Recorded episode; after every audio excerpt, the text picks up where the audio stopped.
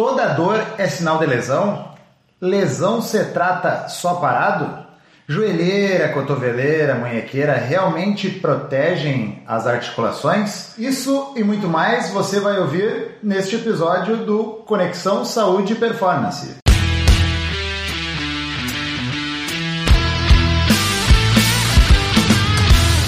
Fala pessoal, aqui é Kairan Rios. Eu sou o Rodrigo Constantino. E hoje estamos aqui com o nosso amigo Gabriel Colpo. Ele é fisioterapeuta e está aqui para falar de um assunto muito importante: dor e treinamento de força. Bom, Gabriel, para a gente iniciar então mais um podcast, então a gente pede que tu se apresenta e conta um pouco da tua história para o pessoal de casa que está nos ouvindo. Muito obrigado também, né, primeiramente, pela presença e disponibilidade. Exatamente. Beleza, gurizada? Tudo bem, pessoal? A todos os ouvintes. Gostaria de agradecer ao Cairan e ao Constantino pelo convite. Sempre é legal conversar com os parceiros educadores físicos que rotineiramente estamos trocando experiências, conversando sobre os meus pacientes que são seus alunos. Eu sou fisioterapeuta, sou formado aqui na nossa universidade, aqui na Federal de Santa Maria e hoje eu sou fisioclínico, eu trabalho basicamente com esportistas e com indivíduos com queixas dolorosas, não só esportistas, né? Eu tenho uma prática clínica um pouco maior na área da corrida, mas como a modalidade de treinamento de força, de alterofilismo na academia, de forma geral, o próprio crossfit está crescendo bastante, são modalidades tradicionais, muitos desses alunos uh, acabam chegando no meu consultório com queixas dolorosas, então isso faz parte da minha rotina e da minha prática clínica.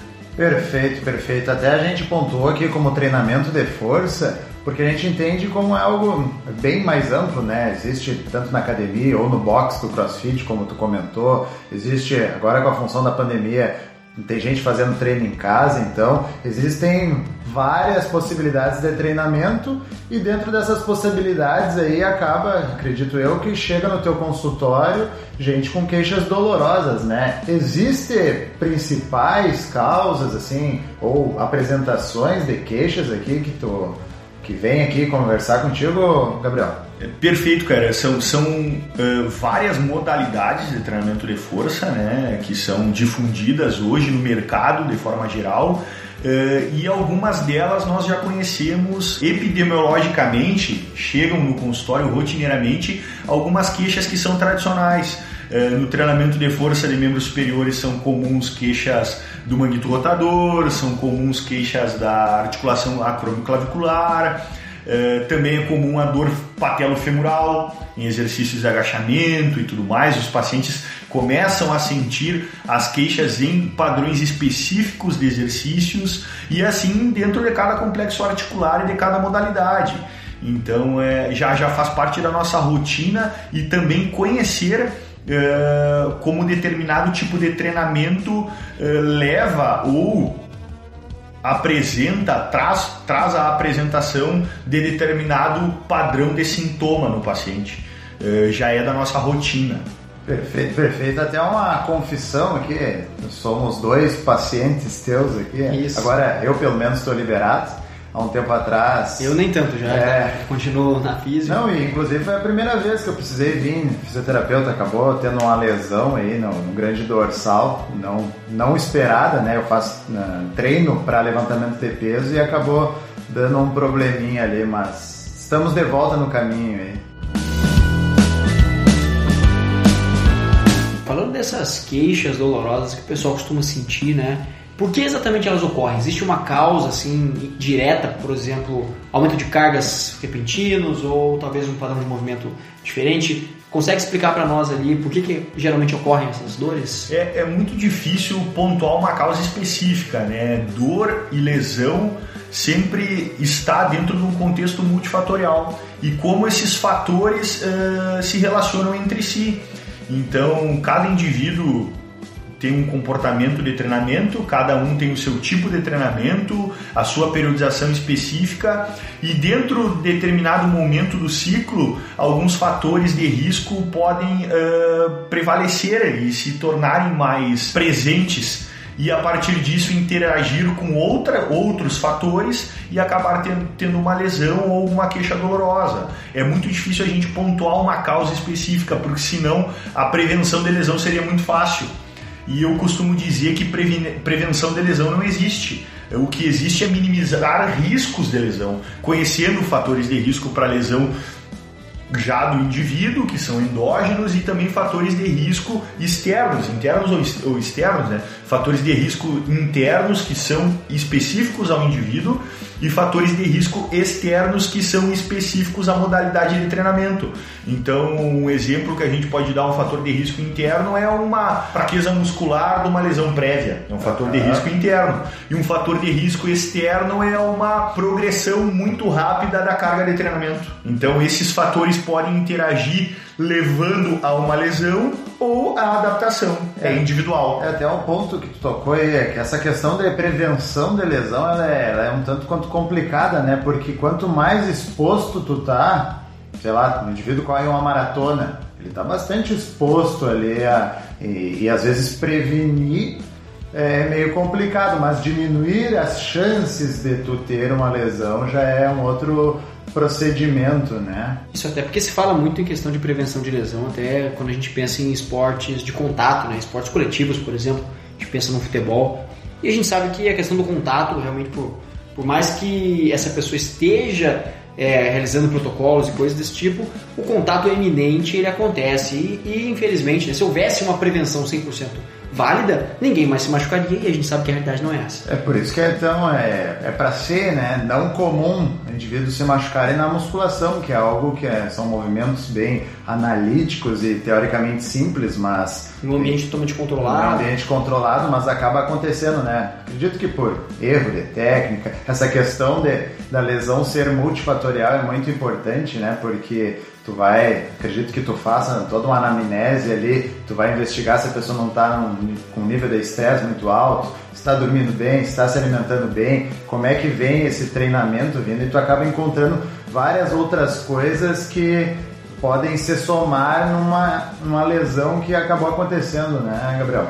Perfeito, cada indivíduo é uma sopa gigante, né? E dentro dessa sopa tem inúmeros uh, ingredientes e temperos e às vezes algum deles, que seria um fator de risco específico, se sobressai e pode levar a uma lesão. Mas pode, porque uh, essa também pode acarretar em uma adaptação. É muito difícil porque todos somos únicos, né? E a carga de treinamento, a história, história prévia de lesão, sequelas, tudo isso pode interagir, até como está a saúde hormonal, a saúde imunológica, o sono, o descanso desse uh, esportista, desse, uh, desse paciente, pode influenciar no aparecimento ou não de uma lesão.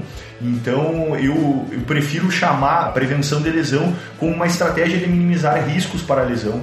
Se torna mais visual para o meu paciente e também me faz, uh, faz com que o meu ego fique um pouco pequeno, porque é difícil a gente prevenir mesmo, né? E cada protocolo e estratégia ela tem que ser individual, né?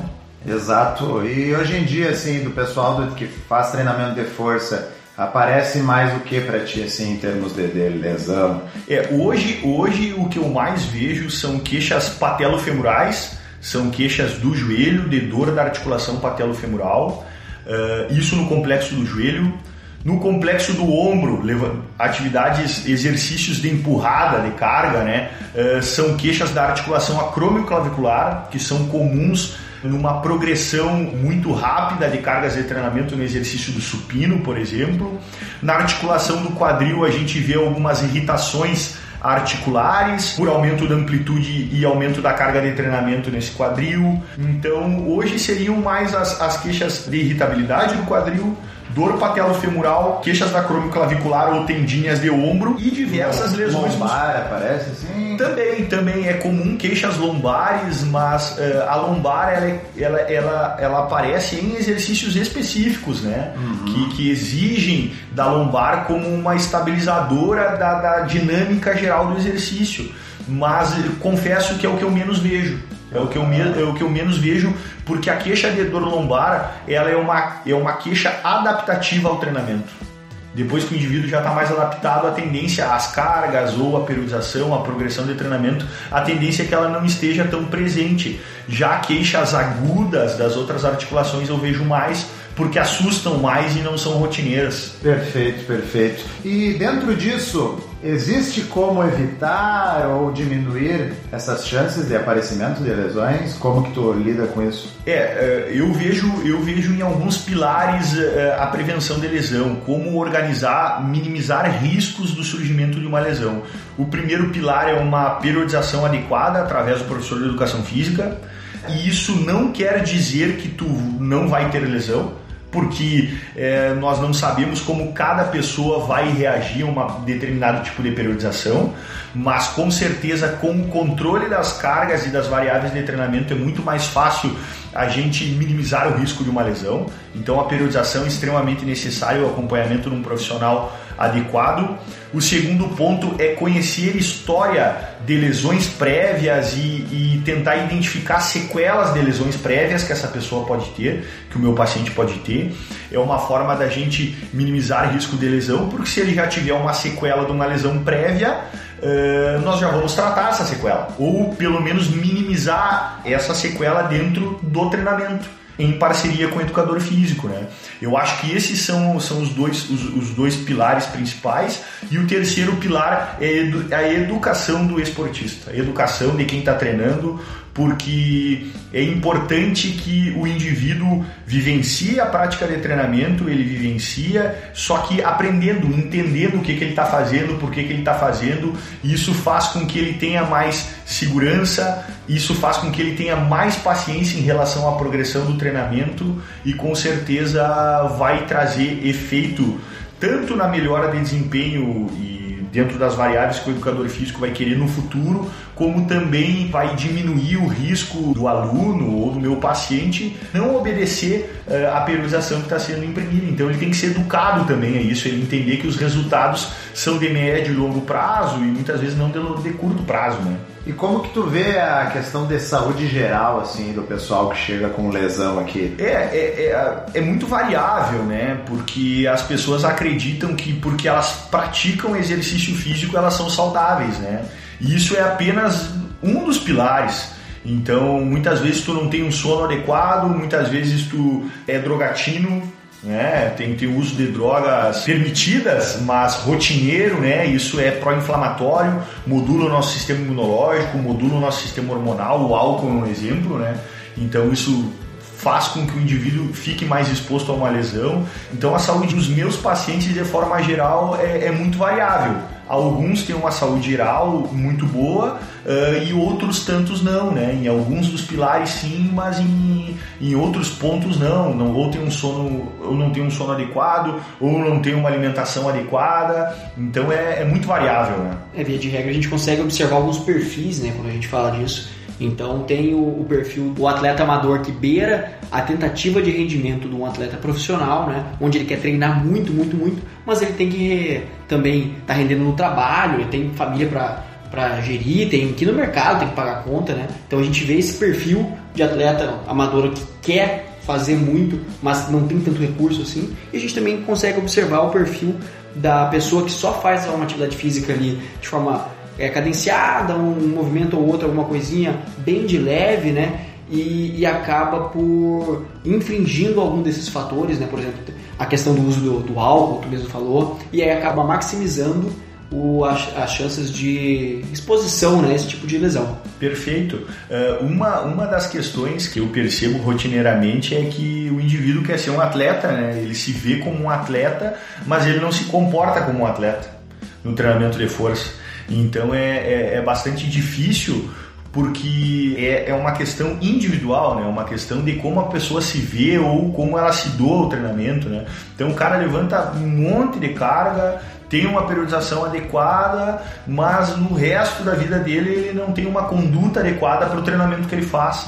Então fica, fica bastante complicado. Né? Claro, não, dorme direito, às vezes não se alimenta direito, sai do, do treino e vai tomar uma cerveja, é. sente dor um pouco mais forte e toma um remédio, então tudo isso foge um pouco da. Pois é, esse tipo de conduta acaba sendo bem perigosa, né? Para esse tipo de questão também que vem. Tudo isso, tudo isso que a gente está citando são fatores de risco para lesão, tendo em vista que influenciam a saúde geral do indivíduo e que interagindo com outros fatores podem levar a alguma lesão. Né? Um mito que é comum é achar que a carga de treinamento alta, uma alta carga de treinamento, puxar ferro pesado, vai ter causar uma lesão.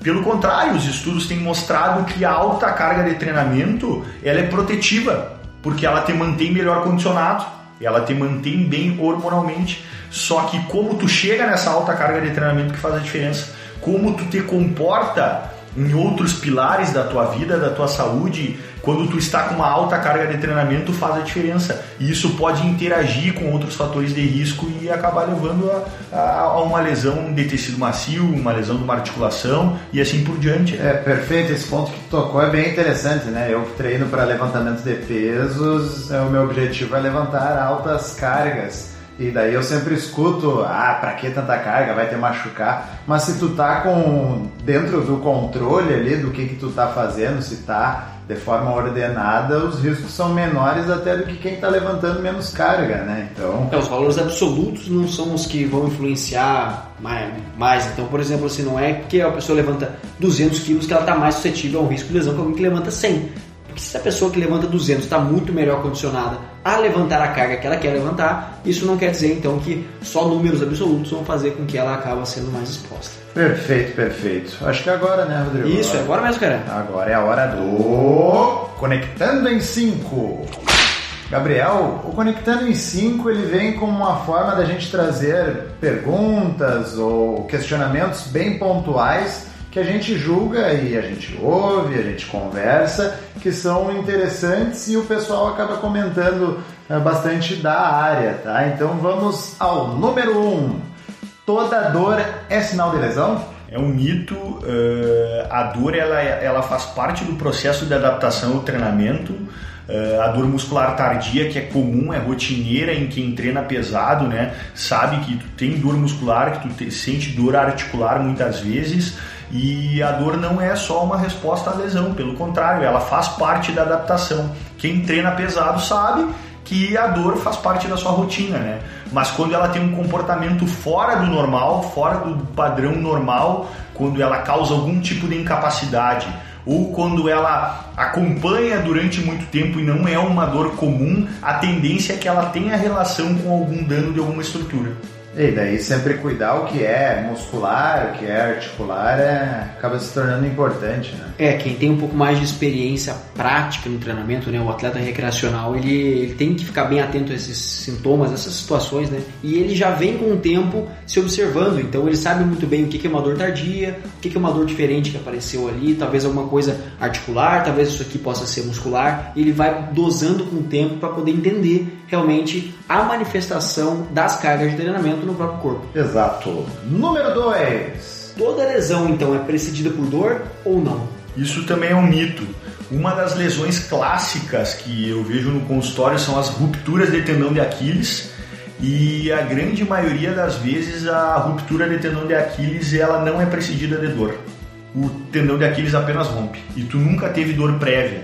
Então, uh, tu pode ter uma lesão aguda no momento específico e nunca ter tido dor neste complexo articular ou nessa estrutura especificamente uh, previamente a essa lesão. Isso é rotineiro também. É, até eu tenho uma lembrança aqui de uma colega minha do ensino médio que ela foi descer de, uma, de um degrau assim do nada e rompeu o tendão daqueles. Então, foi um evento bem do nada. Episódico, e, né? É, foi bem episódico.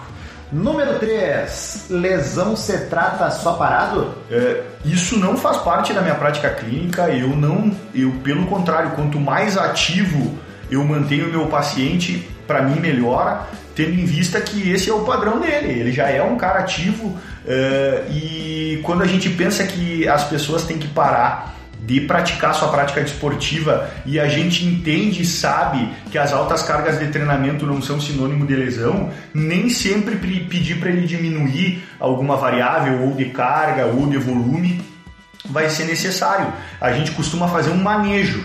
cada lesão se comporta de um jeito. Às vezes eu vou manejar para mim não gerar irritabilidade ou queixa dolorosa em determinada estrutura ou diminuir a exigência de determinada estrutura. Isso se faz através do manejo. Então, se tu uh, muitas vezes sente dor num agachamento profundo, tu vai fazer um agachamento mais curto. E não quer dizer que tu está danificando a estrutura, né? Então tu está manejando a irritabilidade também e levando esse indivíduo à, à manutenção da sua prática esportiva. Até porque quando tu fica parado, tu tem outras consequências também, né? Perda de massa muscular, tu diminui a carga de treinamento, né? Tu diminui a carga de treinamento, tu tem respostas fisiológicas a isso e já se sabe que quando a carga de treinamento é, é, é regredida, muitas vezes o indivíduo fica mais exposto a lesões subsequentes para mim, quanto mais ativo o meu paciente estiver, mesmo que lesionado, melhor, porque eu sei que ele vai se comportar melhor futuramente e ele vai ser melhor reabilitado. Pois é, eu, infelizmente, né, o destino e as minhas condutas rotineiras também acabaram me trazendo várias lesões ao longo do tempo, né? E eu pude perceber muito bem a questão do tratamento da lesão que no primeiro momento é claro, a gente dá um descanso para aquela estrutura, isso é, isso é claro, né? Mas a lesão realmente só se torna passado quando eu começo a movimentar, começo a, a movimentar o corpo é, em razão das várias adaptações positivas que isso vem trazendo. O próprio exemplo é essa minha última lesão de trato iliotibial, aqui essa inflamaçãozinha que a gente teve, o clássico joelho de corredor, onde era uma dor que realmente eu precisava passar por cima dela. Era uma dor que ela ia acontecer, essas inflamações elas iam ocorrer, e se eu parasse, se eu ficasse parado, ia cessar a dor mas nunca eu ia conseguir realizar os volumes de treinamento que eu estava proposto a fazer, por conta que sempre que eu chegasse naquele volume ia doer de novo. Então, é realmente com o tempo a gente foi passando por cima da dor, fomos tocando por cima, e hoje em dia, aqueles volumes do passado que me doíam, hoje em dia já não doem mais. É, a gente vê a importância do, do, trabalho profissional, né? Porque tu ter uma lesão e tu passar por essa lesão não estando parado e continuar em movimento, requer alguns cuidados, né? Então não é só fazer qualquer coisa que daí pode até agravar essa lesão, né, Gabriel? Perfeito, perfeito. É, é o manejo e o profissional adequado, né? É, muitas vezes tu tem uma lesão muscular ou uma lesão musculotendínea, como aconteceu contigo, cara, ou uma, uma lesão tendínea, como tu teve, Rodrigo. É, não é necessário que tu pare de treinar, mas tu vai ter que manejar. E para esse manejo ser feito, ele tem que é muito mais fácil fazer entre os parceiros, que é o físico e o educador físico. Nós que trabalhamos com movimento humano, nós que trabalhamos com exercício físico, com a mesma ferramenta de trabalho, nós vamos conseguir uh, fazer um manejo de uma forma muito mais adequada em parceria. Né? Perfeito. Número 4. Gabriel, no começo do episódio a gente falou com relação a protocolos de prevenção de lesão, né? O que, que tu acha, cara? Eles realmente funcionam? Até que nível esses protocolos eles realmente atenuam a chance da pessoa estar exposta à lesão?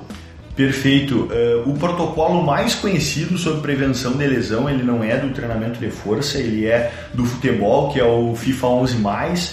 Uh, tem inúmeros estudos falando sobre esse protocolo e a gente sabe que ele é efetivo de certa forma porque ele trabalha com algumas variáveis relacionadas à prática desportiva, à especificidade do futebol. Uh, porém, a gente tem visto cada vez mais e a ciência tem mostrado que a prevenção de lesão ela é individualizada, é específica a cada indivíduo. Então é muito difícil eu conseguir protocolar isso, é muito difícil eu conseguir fazer um protocolo que dê certo para o Cairan, que dê certo para o Rodrigo, mesmo que eles pratiquem a mesma modalidade, tendo em vista que os fatores de risco que podem interagir e levar a uma lesão são diferentes nos indivíduos. Uh, dependendo do seu momento de treinamento, dependendo do seu momento de vida, dependendo do seu histórico de lesão, da sua saúde geral. Então, para mim, protocolo de prevenção de lesão não tem um bom resultado. Agora, quando ele é individualizado, ele pode trazer benefício sim. É, eu acho que isso vai bem ao encontro até do, da questão do treinamento, né? Se fechar em protocolos muito exatos, assim, que trazem tudo direitinho, é, no treinamento também não não acredito que seja o mais efetivo, porque cada indivíduo responde de uma maneira diferente, cada indivíduo precisa de, de alguma coisa em algum momento. Então, protocolar isso e não deixar aberto a outras possibilidades é. Eu não concordo. Pois é, esses protocolos que passam longe da individualização, né? São igual o Cairão e o Gabriel falaram, protocolos bem engessados eles realmente trazem esse tipo de problema, né? É, eu acho que tudo faz parte da evolução, né? Os protocolos de prevenção de lesão eles surgiram é, e eles têm um papel super importante que eles mostraram que eles não funcionam em sua totalidade. Então eles nos tiraram da inércia, é, a gente tentou aplicar protocolos, eu tentei inúmeras vezes com, com os meus atletas, é, os meus pacientes que são atletas, que são esportistas, e, e, não deu certo e isso fez, e a ciência também vem mostrando é, que o trabalho individualizado ele vai trazer um melhor resultado, então o gesso não serve, o gesso não serve quando a gente fala de minimizar riscos e prevenir lesões. Até porque se fosse nessa, nesse caso, se fosse valer essa questão dos protocolos já estabelecidos, ah, não precisaria ter fisioterapeuta, não precisaria ter profissional de educação física, simplesmente você busca aquilo que você quer em algum lugar, vai sair um treino, vai sair um protocolo, você vai fazer aquilo ali e não vai ter problema. E a realidade não é essa. Justamente por isso a importância das profissões aí no caso. Via de regra, o que tu recomenda para esportistas é a complementação com o treinamento de força? Sim, uh, a gente sabe que uh, o treinamento de força é a melhor recomendação em todos os esportes, as revisões sistemáticas têm mostrado isso e a gente vê isso também clinicamente, que o treinamento de força é a melhor modalidade para prevenir lesão no esporte. Perfeito. Número 5. Joelheira, cotoveleira, munhequeira, tornozeleira, tudoeira realmente protegem as articulações? É, né, isso é um mito, né? Uma inverdade, né? A joelheira clássica, né, que a gente vê os tio-pipicos vovô usando, elas não, não têm um efeito nenhum nem sobre dor, nem sobre prevenção, nem sobre nada. Uh, essas, eu costumo dizer que essas estratégias, essas órteses, né, que é o nome verdadeiro, elas são bem relacionadas com o conforto.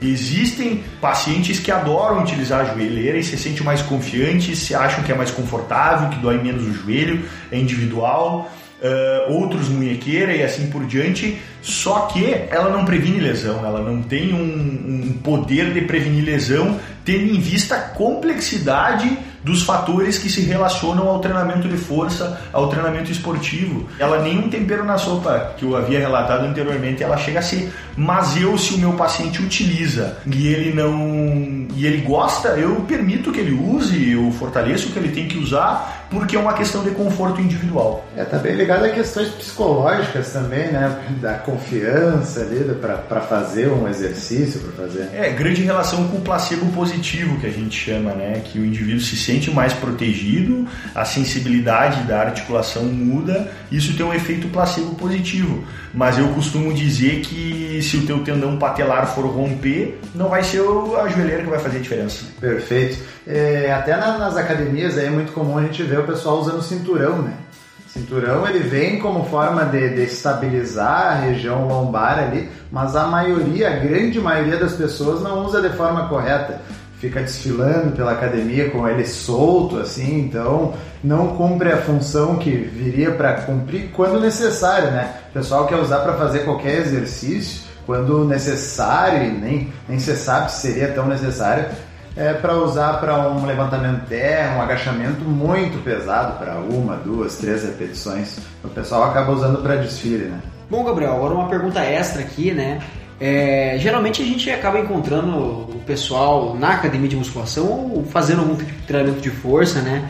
E a gente está sempre observando que a carga ela está muito relacionada com essa questão de, do próprio treinamento, né? E quando a pessoa está com uma carga muito baixa, o pessoal tira um sarro, faz uma zoação, ah, mas está fazendo fisioterapia e tudo mais, essa carguinha de nada. O que que tu, que que tu tem a dizer, cara, sobre isso aí, esse tipo de anedota que o pessoal faz? É, perfeito, é, é uma brincadeira rotineira, né? Meus pacientes relatam isso. É, como eu falei, solicito que o educador físico faça a diminuição da carga de treinamento se for necessário. Então, meu paciente vai estar na fisioterapia se tratando dentro da academia com auxílio do meu parceiro, muitas vezes sem diminuir carga. Mas isso é, é uma questão bastante comum porque o educador físico e o fisioterapeuta trabalham com a mesma ferramenta de trabalho, que é o exercício físico. Eu estudo e utilizo o exercício físico para a reabilitação dos meus pacientes. Eu trabalhei o tempo, tive meu consultório durante muito tempo dentro da academia. e eu utilizava os mesmos exercícios com manejo ou com alguma diferença para reabilitação que os educadores físicos utilizavam para desempenho, para melhor da performance ou para objetivos específicos da saúde do seu aluno. E ainda se fala que utilizar pequenas cargas na, é, se, parece ser uma prática da fisioterapia, porque o fisioterapeuta não. Isso é da, da minha profissão, eu posso falar, né? Ele não, não utiliza a sua melhor ferramenta, que é o exercício, de uma forma correta. Ele domina pouco periodização, ele domina pouco uh, as variáveis do treinamento de força para reabilitar da melhor forma o, o, o, seu paciente e acaba ficando tirando sarro, né? Tanto que na minha profissão é comum o fisioterapeuta se ligar a métodos que utilizam exercício, métodos como Pilates, RPG e tudo mais, né? Que são filosofias, mas que basicamente utilizam exercício para reabilitação, não é verdade? E exercício eu aprendi na faculdade, né? Mas eu acredito que seja uma evolução e daqui a um tempo vocês vão ver fisioterapeutas com o seu paciente com dor lombar fazendo levantamento terra como eu fazia quando trabalhava em. Hoje não, não, não, não trabalho mais dentro de academia, mas como eu fazia quando trabalhava dentro da academia. Show de bola! Gabriel, a gente gostaria de agradecer a tua presença, agradecer a tua fala, foi com certeza uh, muito agregadora a nossa conversa aqui, ao nosso podcast. Então, hum, pode falar algumas palavras aí, fica bem à vontade. É, eu, eu que agradeço, né? É, para mim, o, o, o, meu ápice né, da, da, minha carreira vai ser quando eu trabalhar ao lado dos meus parceiros educadores físicos, no mesmo ambiente, eh, tratando os meus pacientes, reabilitando os meus pacientes e ele, a, eles atendendo seus alunos e de uma forma bem multidisciplinar. Sempre é bom trocar ideia, trocar experiências com os educadores físicos, com colegas do gabarito de vocês, tendo em vista que isso nos engrandece, isso nos ajuda a, a evoluir como profissão, como área do exercício físico e também trazer o melhor para os meus pacientes que são alunos de vocês. Eu acho que isso faz muita diferença e eu, eu agradeço para a gente trocar mais uma ideia de tantas que a gente ainda vai trocar, uh, ou aqui no consultório ou em outro ambiente. E para mim sempre é um prazer compartilhar um pouco da minha vivência clínica, dos meus pensamentos, da minha prática clínica como fisioterapeuta que é atrelado à prática esportiva. Gabriel, a gente que agradece a tua presença novamente, a gente espera também tê-lo aí mais uma vez, né, quem sabe no futuro, nos próximos episódios. E agora, cara, faz um jabá aí, faz um comercial no teu, teu consultório aí, conta um pouco do teu trabalho. É, cara, hoje eu, eu, tenho meu consultório aqui no centro de Santa Maria, né? O contato é entrando em contato mesmo comigo através do meu celular, os meninos têm, solicitando. Hoje eu trabalho exclusivamente com fisioterapia clínica, os pacientes com queixas dolorosas, com lesões, pós-operatórios, pré-operatórios. Essa é a minha grande prática clínica e estou disponível para ajudar a quem me procurar, vamos dizer assim. Bom, se você ouviu até aqui, então vai lá no nosso post do Instagram desse episódio, comenta lá o que, que você achou dessa entrevista, desse bate-papo. Aproveita e passa lá no Instagram do Gabriel, né? O arroba Gabriel. O link também vai estar aqui na descrição. E deixa uma mensagem legal lá, é sempre bom a gente ter energia positiva rolando por aí. Para você que está nos ouvindo pelo Spotify, não esquece de clicar no botão de seguir. E se você estiver ouvindo pelo Apple Podcast, né, o antigo iTunes, avalie a gente com 5 estrelas lá. Só se você gostar também. Se você não gostar, daí você deixa a nota aqui e achar melhor, né? E deixa um comentário pra gente lá também que a gente lê tudo que vocês escrevem. Caso você conheça alguém que possa gostar do conteúdo que a gente traz por aqui, né? Compartilha com essa pessoa também e ajuda a gente a espalhar conhecimento por aí. É isso aí. Esse foi mais um episódio do Conexão Saúde e Performance, o nosso podcast. Valeu! Valeu!